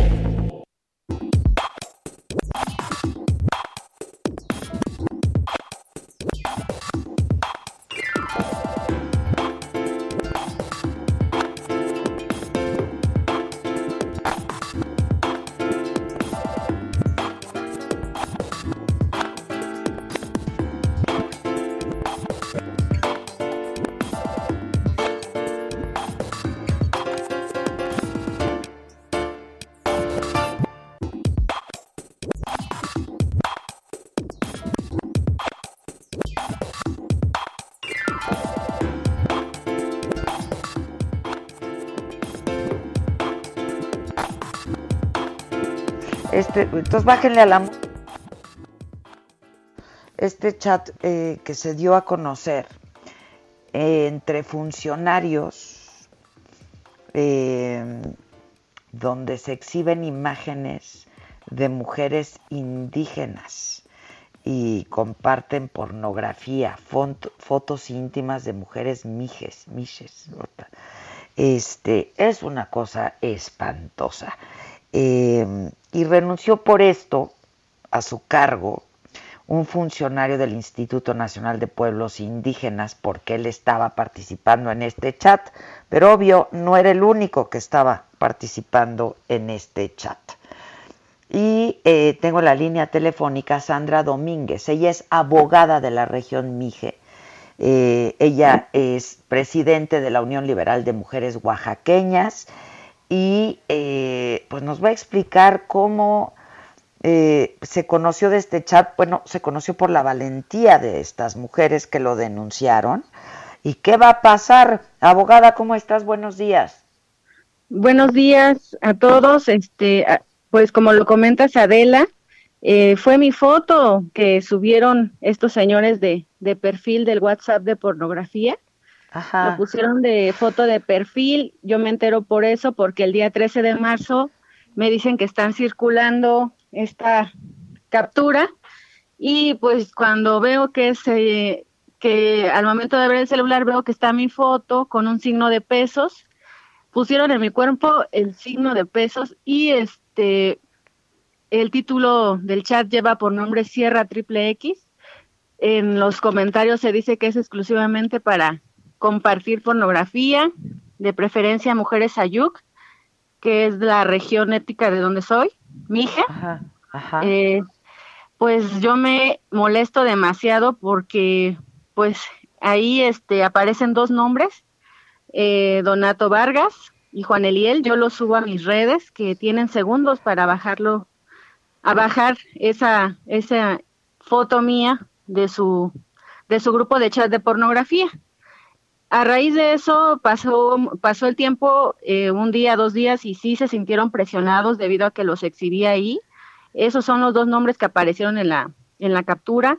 El primero eh, fue coordinador de giras de, del INPI, del Instituto Nacional de Pueblos Indígenas, él se comunica conmigo y me dice, este, discúlpame, este, sí vi tu foto, sí vi el grupo, este, quien lo puso ahí fue Rolando Vázquez, este, no te puedo decir el cargo, pero sí está en el INPI. Entonces, eh, es así como yo me voy enterando de quién fue quien puso mi foto. El otro señor, Juan Eliel, pues también se disculpa y me dice, este, que ya bajaron la foto, pero pues es una situación que no se queda así, Adela. Eh, yo le, yo si, si acepté la entrevista, si acepté la entrevista es para que las mujeres nos pronunciemos que no es correcto que funcionarios estén metidos en plena campaña de la no violencia contra la mujer, en donde hay muchas víctimas todavía que pedimos justicia, muchas familias de víctimas de desaparecidas que piden justicia que funcionarios del gobierno federal se estén comportando de esta manera. Si yo no veo la captura, si no la circulan, yo no me entero. Este, ¿Alguien te alertó de ello? Sí, me alertaron, no, no me dieron su nombre, lo recibí por mensaje y jamás me contestó quién era. Ah, pero no supiste quién te alertó. Ok. No. Entonces, este, sí, hay una legislación al respecto que en Oaxaca ya ya entra la ley Olimpia, ya hay este ya se castiga eh, quien use las fotos en redes sociales, en eh, más bien para este fin, ¿no? De la pornografía. Eh, yo recibí la llamada también de una paisana que también me dijo, oye, fíjate que en ese grupo también pusieron mi foto, se burlaron de mí, también dijeron este que yo era la mujer de todos, no tuvieron consentimiento con mi foto y yo estoy de espaldas ahí, también me mandaron la captura y pues es una burla más que nada que hacen a las mujeres, eh, nos ven como objetos, es el machismo que hay en la sierra, Adela, y pues que, que yo cuando, en cuanto me entero, presenté la denuncia formal ante la fiscalía, he recibido atención, he recibido este, le han dado seguimiento, yo quiero, yo precisamente hoy tengo cita, pero sí este quiero que quede precedente que las mujeres indígenas pues no estamos solas, que hay muchas mujeres que se suman, hay instituciones este que se suman y se pronuncian de que no debe de permitirse ni por burla ni por morbo que nuestras fotos sean exhibidas en grupos de WhatsApp donde no estamos dando nuestro consentimiento para lo que es la pornografía. Y este a raíz de todo esto, entrevistaron al director general del INPI, mi paisano Adelfo Regino, quien lamentablemente pues dijo, dijo en entrevista a medios que es normal que los hombres hagan estos grupos de chat de WhatsApp. Lo condenamos, este, como condenamos sus, comentarios porque son totalmente misóginos.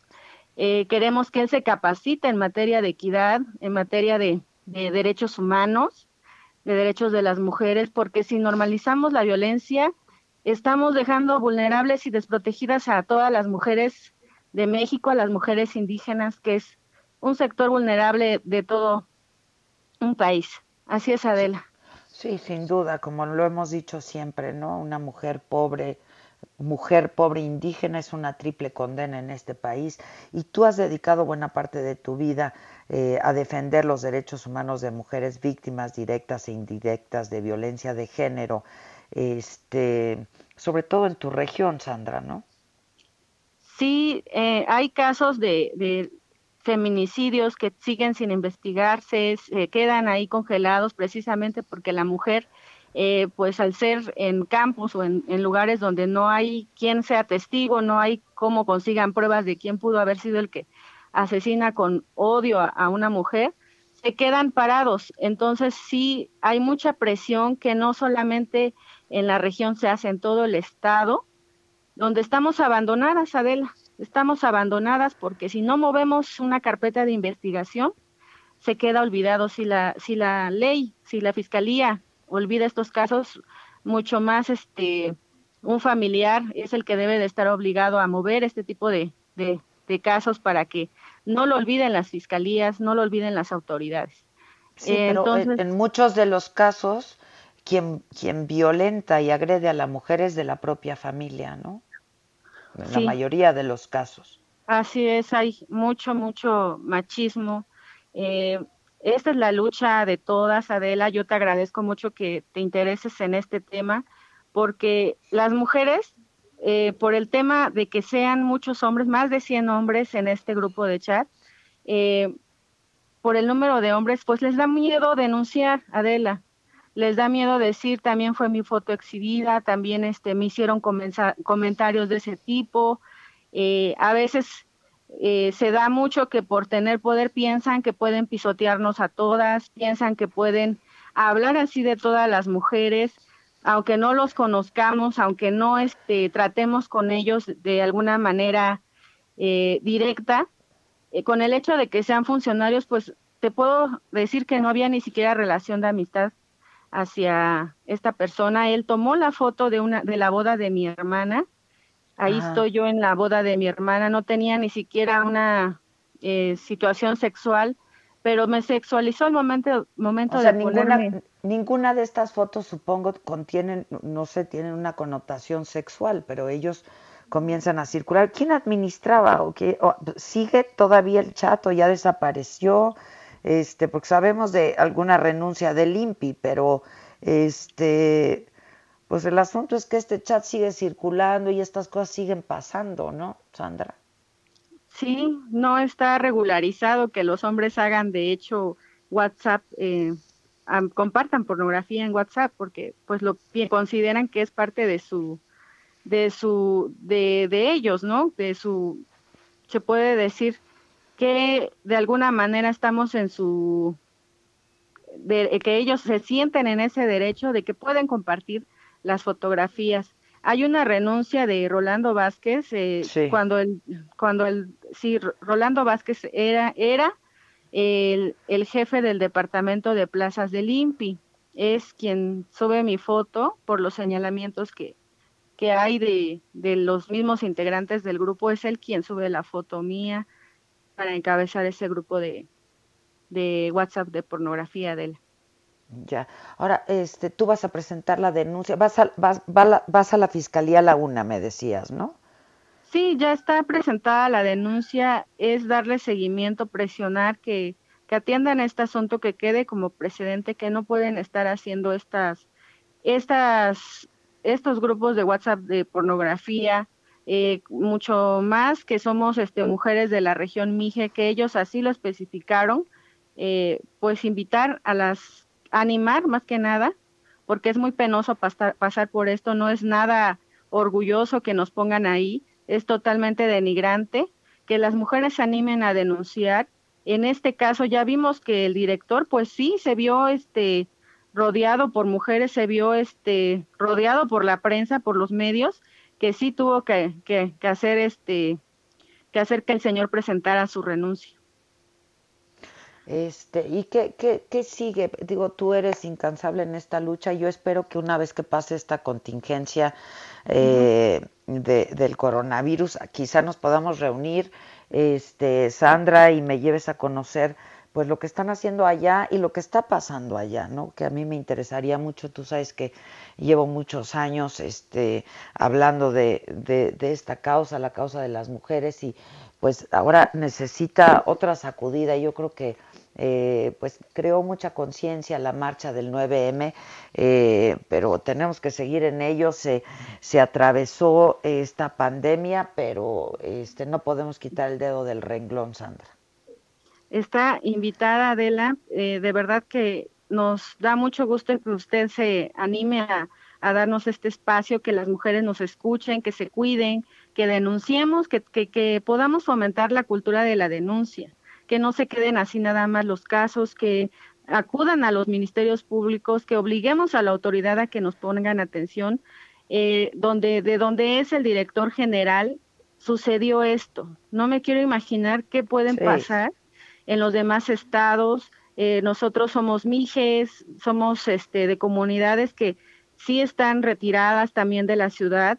Ah, tenemos el caso no solo de mujeres violentadas, el señor este director ya había conocido a Rolando Vázquez eh, en su misoginia, en su agresión hacia las mujeres mijes, y aún así lo contrató, te quiero comentar. Eh, hace años tuvo violencia en la comunidad de San Pedro y San Pablo Ayutla.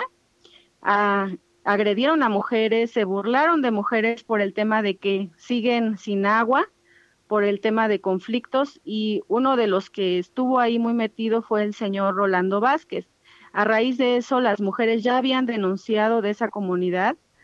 Este, yo me entero precisamente eh, por redes sociales y por la misma agredida, que no quiere dar por el momento su nombre, pero que ya circula en redes, este, que el director general del INPI ya había sido avisado ah, en el 2018 de que el señor Rolando Vázquez era misógino, era machista, se había burlado de, las mujeres agredidas, de las eh, había agredido a esta activista Mije y pues ni modo, toca decir que en esta comunidad, eh, a pesar de que ahorita hay medidas de, de, salud, pues no tienen agua, se llama San Pedro y San Pablo Ayutla, estimada Adela, y pues ojalá tú también puedas ser portavoz de esto que estamos viviendo, que estamos viviendo, estamos hablando de la tierra del director del INPI, este AMLO, el presidente ya, ya ha pasado por estas comunidades, ah, en sus últimas giras ya ha evitado, ha evitado pasar por esta comunidad porque quieren darle la vuelta a los conflictos y pues ahorita que no hay, que hay esta pandemia del coronavirus, pues sí aprovechar el espacio para decirle a todo México que esta comunidad no tiene agua, que pues está en mucho riesgo de sus habitantes, de que también este sean este puedan ser contagiados con cualquier persona que pueda venir de fuera. Eh, no hay agua para lavarse sus manos, más que nada en el centro, en la zona de, de, la, de los comederos. No y es lo más importante, agua y jabón, agua y jabón, agua y jabón. Eh, toma nota de esto y, algo haremos en este momento. Te voy a pedir un favor, mi querida Sandra, estemos en contacto, avísame qué pasa eh, en tu cita de la Fiscalía hoy a la una de la tarde y estemos en contacto. Vamos a pasar el reporte, por supuesto, de lo que está pasando en la comunidad con el agua a la Secretaría de Salud eh, pues del Estado y pues hacerlo público, ¿no? Y que se escuche. Te mando un abrazo, Sandra, y gracias por compartir esto con nosotros. Yo sé que es duro, yo sé que es difícil, pero no se puede normalizar. Esta es una manera de ejercer la violencia en contra de la mujer y no se puede normalizar y no debemos permitirlo. Y te felicito por tu valentía porque sé que no es fácil y menos en, en la comunidad donde, donde tú vives. Te mando un abrazo. Gracias, Sandra. Abrazo, Adela. Muchísimas gracias por el espacio. Al contrario, al contrario. Y bueno, pues gracias a todos ustedes. Yo estaré en contacto a través de mis redes sociales. Estaremos en Facebook, en YouTube, en el Instagram en contacto. Nos escuchamos mañana a las 10 de la mañana por esta misma estación. Esto es el Heraldo Radio. Esto es Me lo dijo Adela todos los días de lunes a viernes a las 10 de la mañana. No dejemos de escucharnos, por favor, no dejemos de estar en contacto este, y vamos a estar muy atentos de lo que esté pasando en nuestro país. Son eh, este, esta pandemia, yo insisto, eh, pues ahora sí se va a poner feo este, y hay que estar juntos, unidos, solidarios, pero muy en contacto y tomando las decisiones que tenemos que tomar. Guárdense si pueden hacerlo, no salgan de casa y eh, tomen todas las precauciones de higiene, sobre todo agua y jabón, agua y jabón todo el tiempo, todo el tiempo en las manos, hasta de manera obsesiva y compulsiva. Eh, les mando un abrazo, Maca, gracias en la cabina, gracias el Vic, la Steph, eh, Enrique, todos gracias, el Pato, muchas gracias, y a todos ustedes que nos escuchan cada día, gracias siempre. Un saludo y hasta mañana nos escuchamos. Esto fue Me lo dijo Adela. ¿Cómo te enteraste? ¿Dónde lo oíste? ¿Quién te lo dijo? Me lo dijo Adela por Heraldo Radio, donde la H suena y ahora también se escucha. Una estación de Heraldo Media Group. Escucha la H. Heraldo Radio.